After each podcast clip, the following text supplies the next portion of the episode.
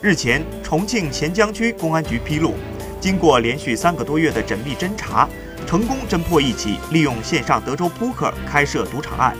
打掉一个特大网络赌博犯罪团伙，抓获二十七名犯罪嫌疑人，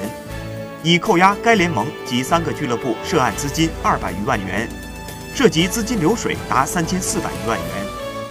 今年三月中旬，三十六岁的个体户王某与赌友孙某等人。利用赌博软件平台开了一个网上赌场“未来联盟”，随后有分布全国各地的四十三个俱乐部加入了该联盟。在武汉做生意的周某，仅一年多便输掉了约五十万元。二十六岁的郑某是重庆某大学一名在读研究生，两个月间输掉了约三十万元。他说：“我现在负债累累，家里东拼西凑帮我还了二十几万元信用卡。”想起来，像做了一场噩梦，我愧对父母。